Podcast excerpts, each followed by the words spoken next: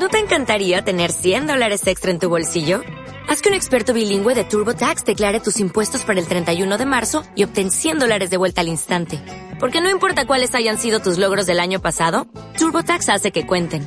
Obtén 100 dólares de vuelta y tus impuestos con 100% de precisión. Solo con Intuit TurboTax.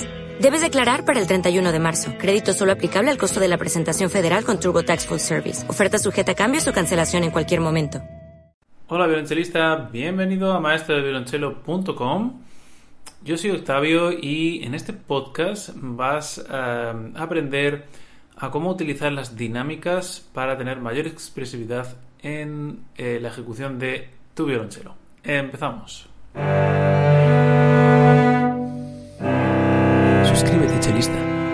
Bienvenido a la comunidad de Maestro del Violonchelo. Ok, pues vamos a empezar con, con esto que os quiero em, contar hoy y es sobre las dinámicas en el violonchelo. Por ejemplo, voy a coger un ejercicio de Sebastian Lee, de su método para violonchelo, y os voy a hacer algunos ejemplos de cómo em, tocar sin ningún tipo de dinámicas es muy aburrido. Así que voy a hacer dos pentagramas y ya veréis qué aburrido es si lo toco todo plano.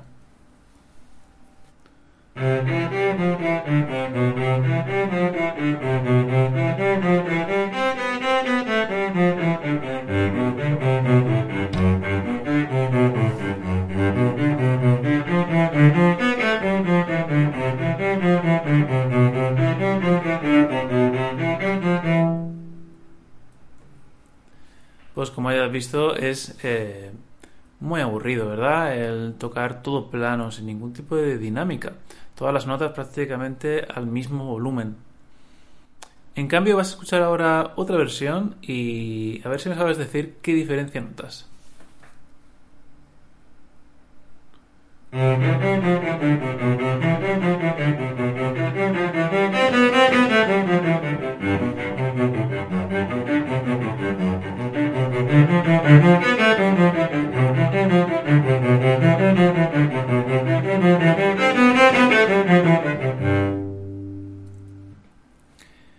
Pues como verás, lo que he hecho es hacer dinámicas al violonchelo. Sobre todo cuando la melodía subía hacia arriba, era ascendente, lo que he hecho es un crescendo. ¿Eh? Lo explica en otro podcast esto, este truco. Y cuando he hecho una escala descendente, una melodía descendente, he hecho decreciendo. En este compás ha notado mucho. Ya veréis que crezco y después decrezco. En el mismo compás.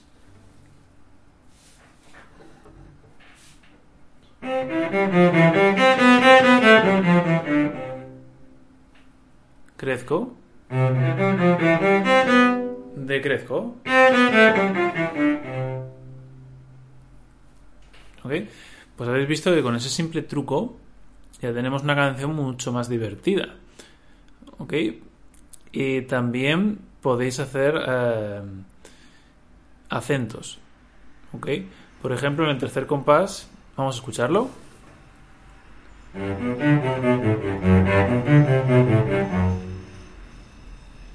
En el tercer compás hay una nota que es el fa sostenido, que es como la sensible del sol.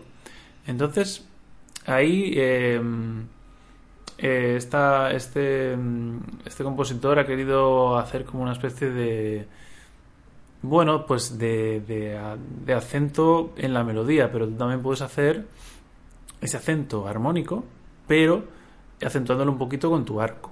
Vamos a hacerlo totalmente plano, ese compás.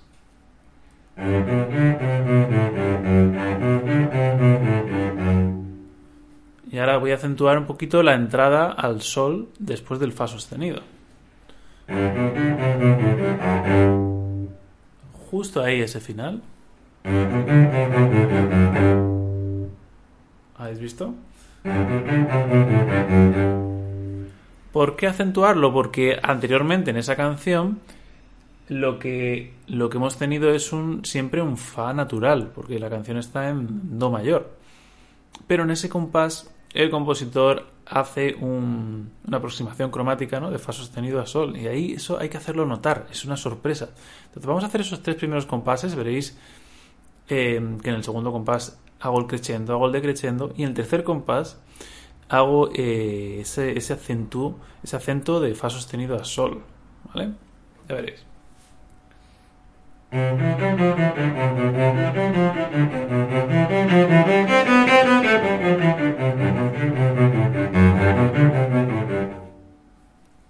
Habéis visto queda, eh, queda mucho más interesante, ¿no? Bien, pues esto, eh, que es que lo he aplicado en, bueno, pues en un estudio, por así decirlo, fácil, ¿no? De Sebastián Lee, se puede aplicar también en obras complejas, ¿no? Como la suite de Bach para cello solo. Entonces, vamos por ejemplo, hace mucho que no toco la suite de Bach. Vamos al minueto 1 de la suite número 2. ¿Ok? Vamos a ver. De hecho, voy a empezar a tocarlo unos compases totalmente plano. Me va a servir incluso para estudiarlo. Es una técnica de estudio es tocarlo totalmente plano todo para hacerte con las notas primero.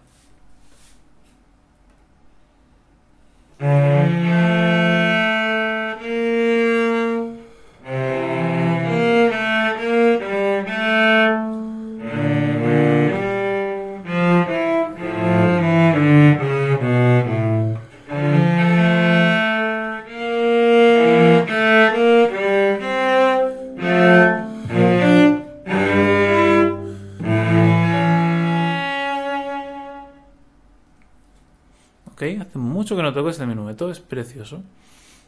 Y me ha servido mucho tocarlo plano, ¿no? Como habéis visto, tocarlo plano pues es muy aburrido para el, para el público. Pero voy a volverlo a estudiar piano para quedarme un poquito mejor con la afinación y los arcos.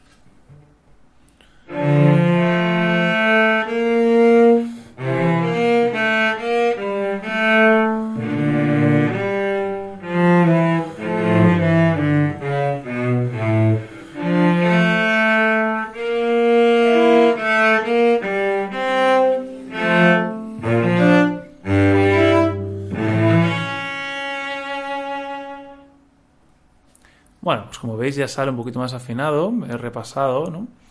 en la melodía, la afinación, y ahora puedo ponerlo un poquito a tiempo. Y lo primero que consejo que os daría de dinámicas en, en este tipo de movimientos es acentuar el primer tiempo. Ese 3x4, ese carácter de danza, tiene que hacerse notar. Entonces, acentúa el primer tiempo de cada tres. Vamos a ver cómo se escucha. Uno, dos, tres, uno.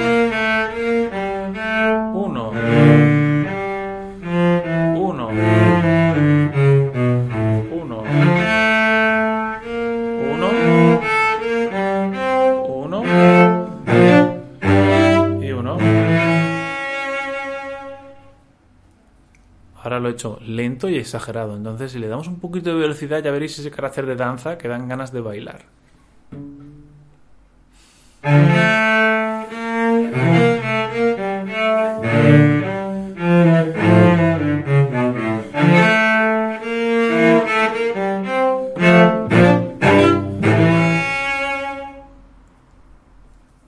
Bueno, pues como habéis visto, esto también es dinámica. Esto también es dinámica. El acentuar el primer tiempo de cada tres. Vamos a escucharlo de nuevo.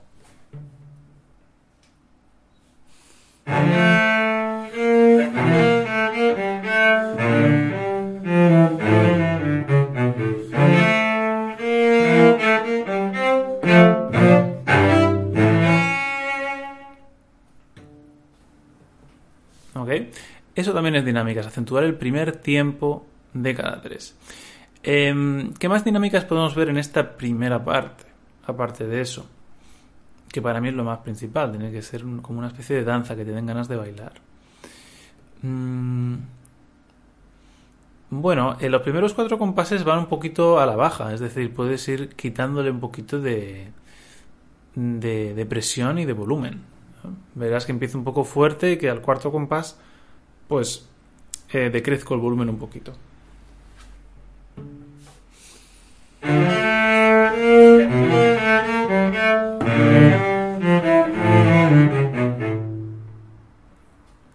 Justo al final del cuarto compás. Después vuelvo con fuerza y hago crescendo en el final. Ahora.